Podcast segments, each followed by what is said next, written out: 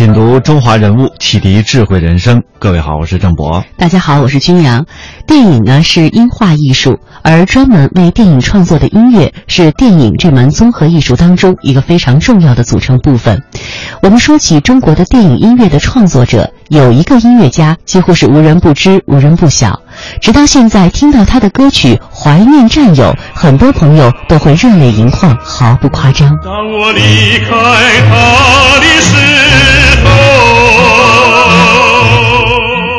其实说到音乐啊，任何一种类型风格的音乐呢，都会有人喜欢。当然，每一个音乐人他表达的情感是不一样的。但是今天我们说到的这位音乐人，从他的作品到他的为人，到他严谨的生活态度、创作态度和不变的音乐追求，都是值得人们尊敬的。他正是中国电影音乐之父、作曲家、音乐家雷振邦。那接下来时间，我们就走进雷振邦和他的电影音乐故事。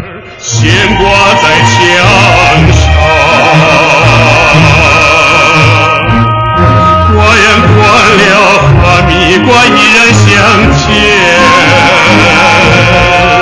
青石回来不打，还会再想。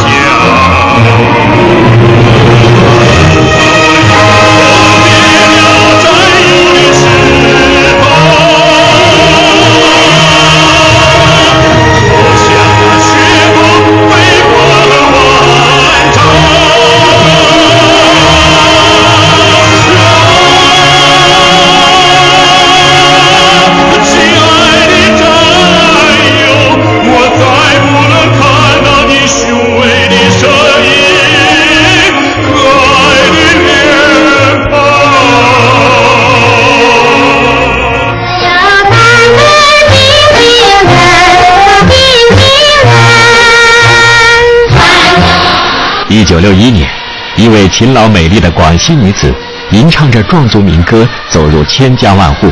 在电影《刘三姐》中，她以山歌为武器，与封建官府、地主老财做斗争。这个源自民间传说的故事，赢得了观众的喜爱。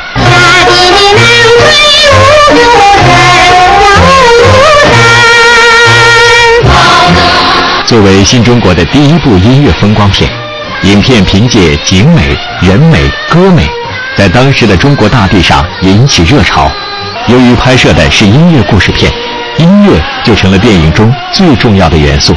一九六零年，长春电影制片厂计划拍摄这部影片时，作为第六创作室作曲人员的雷振邦接手了电影中音乐的曲作工作。我们可以想象这样的一幅画面。在冰山上，战士冻死在边界时，手里仍然紧紧地握着自己不能松开的步枪，凭空高潮迭起地响起了那具有新疆塔吉克族风味的激情旋律，充满了悲痛与心痛，充满了无限的怀念与追忆。正是伴随着脑海当中战士巍峨高大的冰雪雕像，雷振邦的创作灵感再次闪现，一首怀念战友的歌词就从他的笔下奔泻而出。天山脚下是我可爱的家乡，当我离开它的时候，好像那哈密瓜断了瓜秧。啊，亲爱的战友，你再也不能听我弹琴，听我歌唱，动人心弦。所以有人这样评价雷振邦：说如果没有他对战友浓厚的感情和那种撕心裂肺的经历，是不可能写出这样直逼心灵的作品的。也许呢，正是因为他的这种情感太过于投入，在整个词曲创作的过程当中，激动的情绪就如同翻涌的浪涛，一直在冲击着雷振邦的胸膛。特别是当他为那句末尾的那一句“啊，亲爱的战友，你再不能听我弹琴”。也再不能听我歌唱。当他谱写下最后这个音符的时候呢，他也再抑制不住自己，呃，情感的潮水，泪水也是终于得眶而出，打湿了那一行行五线谱。那说起这首歌曲，呃，这首《怀念战友》，那么著名的导演李乾宽，他的心中啊，每每唱起这首歌的时候，都有着一种特别的感受。我们来听一下。我离开他。之后，哎呀，那种感觉，这旋律我一听就来火。不是，这还没完，当我开到的那一方，还没完，当当，还没完，然后再来个高八度。一定要把他们救活。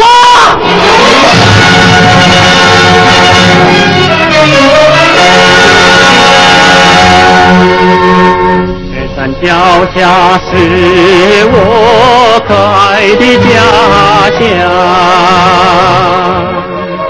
当我离开他的时候，真会作曲家厉害，好像他用旋律拨动你的心弦。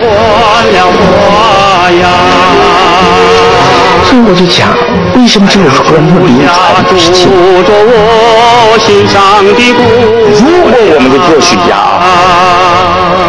没有对战士那种爱，绝对出现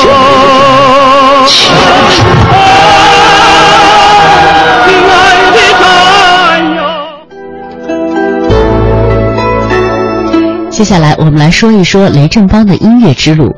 一九四九年六月，雷振邦来到了中国电影乐团，从事专业的作曲，从此踏入了影坛。一九五五年四月，雷振邦被调到了长春电影制片厂任作曲。此后呢，他的艺术创作进入了一个新的阶段。在三十多年间，他谱写的电影歌曲多达一百多首。坚持深入生活，向民间艺人学习，他创造了大量的形象鲜明、优美抒情、具有强烈民族地方色彩、散发着扑鼻生活芬芳的音乐作品。这也是他作品独特的艺术风格。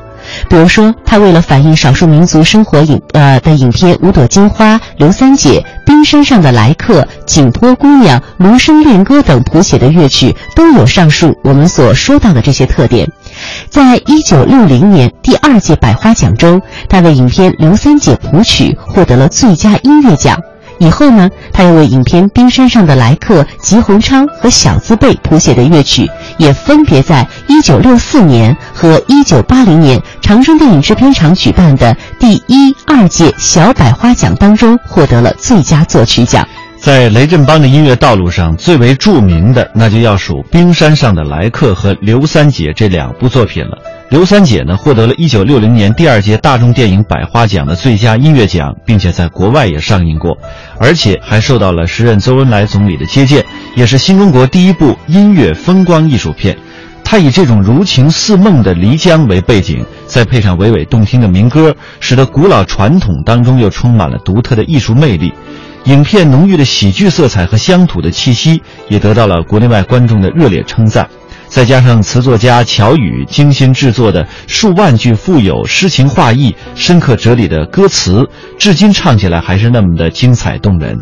比如说，这其中就有这样的歌词是这样描述的：“风吹云动天不动，水推船移岸不移，刀切莲藕丝不断，斧砍江水水不移。”那从这个词当中呢，你就可以感受得出来，洋溢的是一种对山歌的回味，以及对于人生的体验。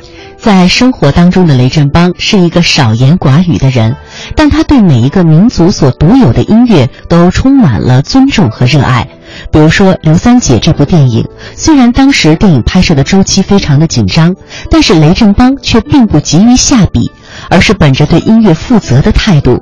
雷振邦认真地研究剧本，并且与导演苏里一道踏上了前往广西的旅程，与先期到达的词作者乔羽一起深入到了少数民族地区进行采风。接下来我们将听到的是雷振邦的女儿音乐家雷雷回忆父亲艰辛的采风过程。因为这个刘三姐啊歌非常的多，所以呢必须要提前把这个歌唱出来。然后演员在现场呢，听着这个录音，对口型来唱。但是他有一个原则，就是说我创作出来的这个民歌一定要得到原民族的老百姓的认可。他告诉我有一个叫那个彩妆剧刘三姐，所以他就搜集了大量的这个民歌的素材。他的那个就是整个的这个曲式啊都非常短小，这样也便于这个老百姓口口相传。但是如果真是把这个这么完整的放在电影里面，肯定是大家会觉得不满足。像他们就是把很多的民歌集中在一块儿，然后把它掰开揉碎，再重新在这个呃基础上做一个第二部的创作。在这次的采风中，雷振邦几乎走遍了广西的山山水水，收集当地民歌一千余首，对广西的民族音乐有了更加深刻的理解，为后来的电影音乐的成功打下了坚实的基础。影片中，刘三姐的睿智勇敢，壮族百姓的热情善良，以及乡绅土豪的阴险蛮横。都被雷振邦通过鲜明的音乐主题表现得淋漓尽致，并通过几者的交相辉映，形成一种错落有致的层次感。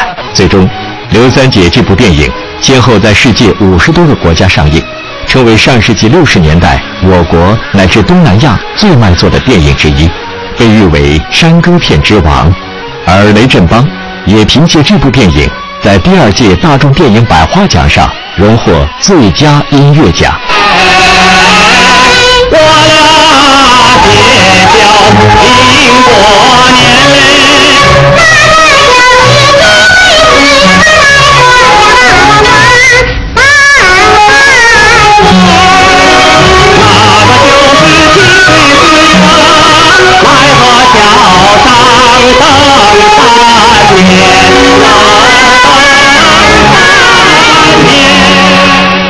早在刘三姐之前，雷振邦已经为董存瑞、庐山恋歌等多部影视剧创作过音乐。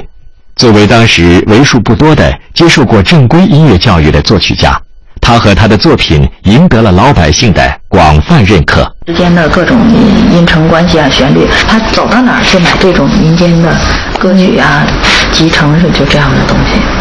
现在我们家就是留下的最多。雷振邦将大部分音乐创作都深深植根于中国民族音乐的土壤，亲身游历于各地采风，成了占据他大部分时间与精力的重要事情。当时采风，嗯，都是非常艰苦的，嗯，包括他到那个，其实最艰苦的应该是他到那个拉祜族的那个山上，安排住在一个粮库里边，结果就我父亲一个人。他在那个粮库里晚上睡觉就打个地铺啊，就在那睡，然后就觉得有一些什么东西在脸上跑来跑去的，就是粮库里的那个大老鼠。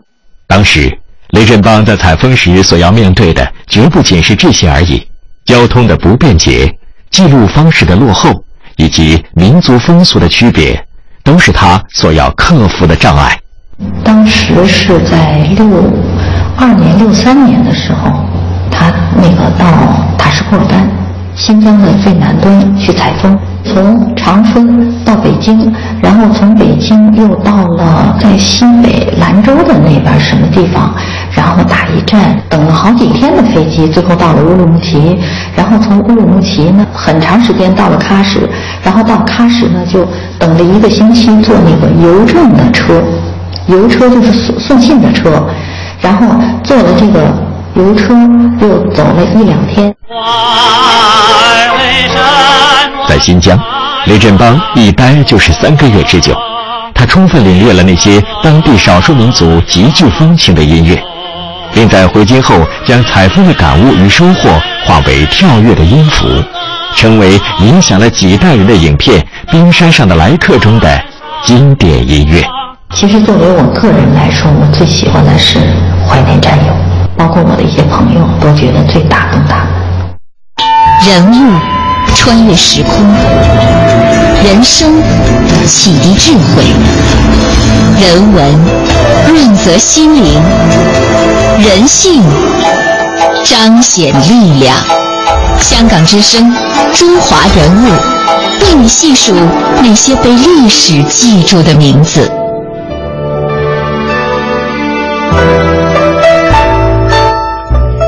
欢迎各位继续锁定中央人民广播电台香港之声数码广播三十二台的《中华人物》。在今天的节目当中呢，我们为您介绍的是著名的作曲家雷振邦先生。那接下来我们就要说到电影《冰山上的来客》当中的另外一首插曲了，叫做《花儿为什么这样红》。在感情上，这首音乐所诠释的层次显得更加丰富了，而且每个人哼唱这首歌曲的时候，都会随着自己当时的心情有所不同，呃，也会呈现出不同的理解和不同的感受。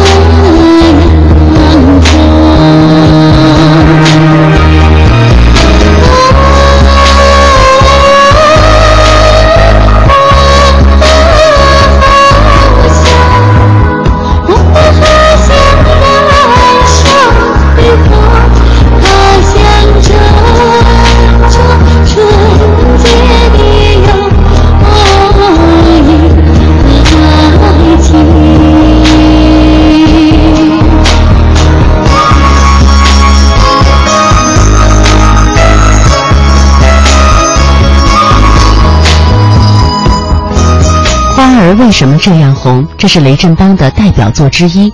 这首曲子具有浓郁的新疆风味，唱的是边防战士的爱情生活，旋律婉转动听，是一首深受广大群众欢迎、历经半个世纪传唱不衰的歌曲。可是有谁知道，为了创作这首歌曲，雷振邦险些付出了生命的代价。雷振邦接到了为电影《冰山上的来客》作曲的任务之后，便立即来到了新疆体验生活。为了能够搜集到少数民族战士们传唱的民歌，他已经跑了许多个位于呃昆仑山上的哨所，还有几个海拔都在四千米以上的高山的哨所。因为风雪太大，路况实在是艰难，而有些暂时没有去成。当时许多人都劝他不要再去了，因为那几天啊连续发生雪崩，太危险了。但是雷振邦不甘心，执意要去。那一天，在向导的带领下，雷振邦又冒着大雪出发了。当他走了近一天，刚刚来到一个哨所的时候，还没有进屋，身后便发生了雪崩。这一幕令在场的所有人都惊出了一身冷汗。也许正是他的这种执着感动了苍天。就在这个哨所里，他终于从一个塔吉克族战士的口中听到了一个凄美感人的爱情故事。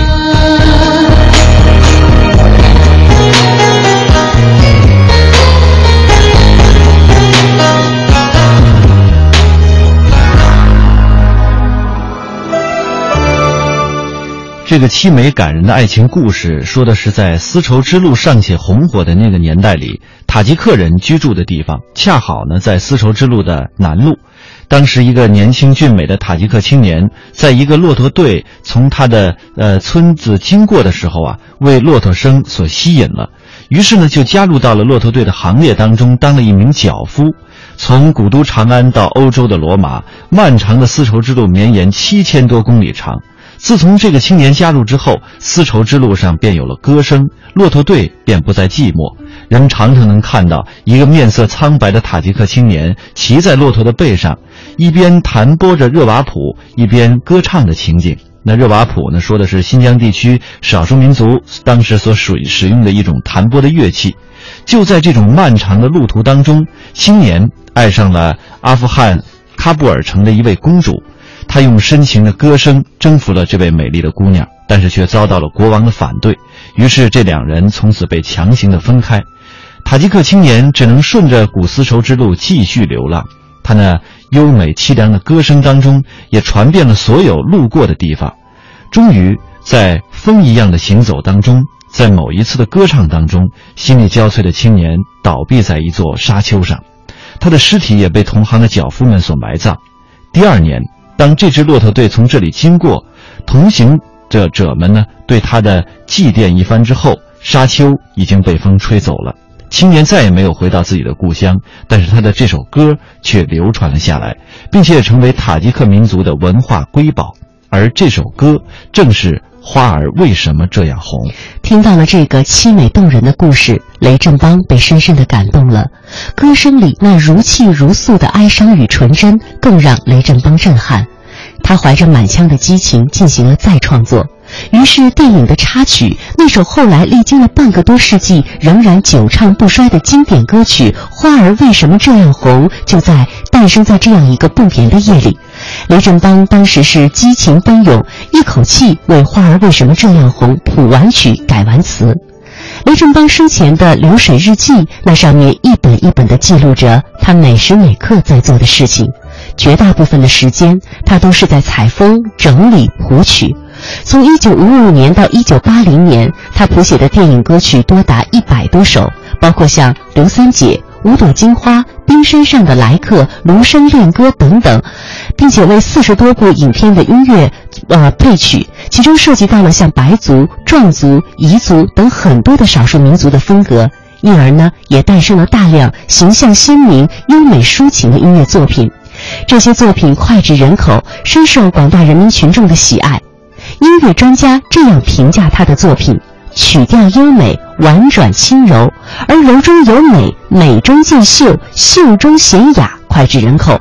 接下来，我们将通过中央台采制的《难忘的中国之声》，雷振邦和他的音乐，了解他的生平与音乐成就。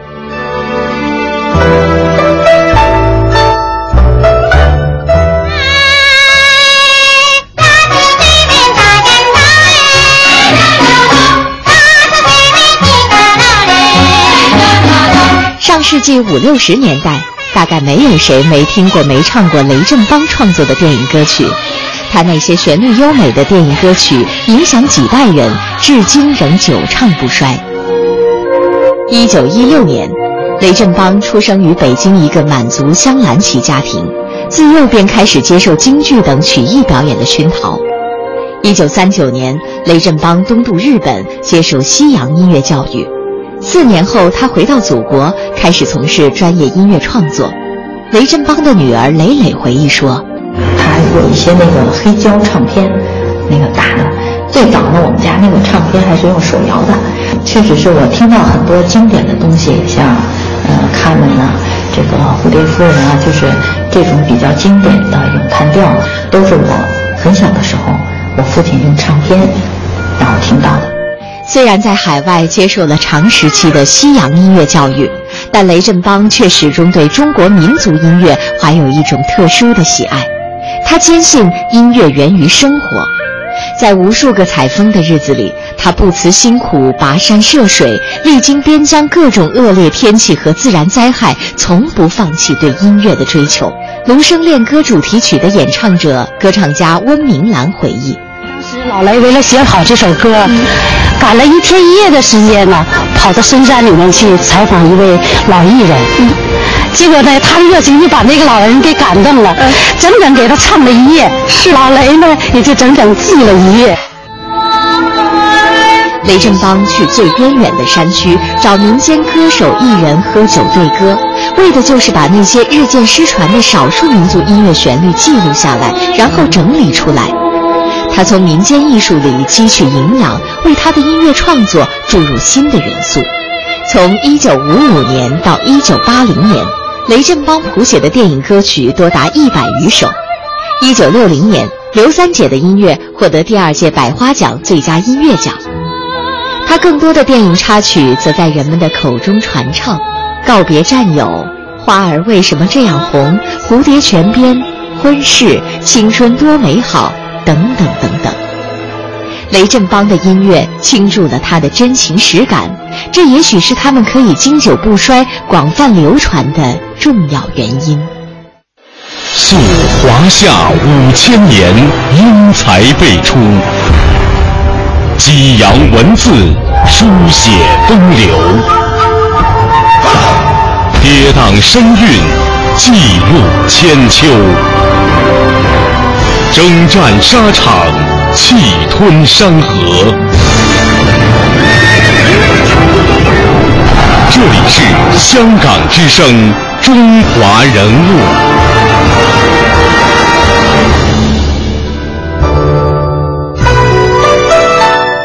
华人物被历史记住的名字，在今天的节目当中，我们为您介绍的是中国电影音乐之父、作曲家、音乐家雷振邦。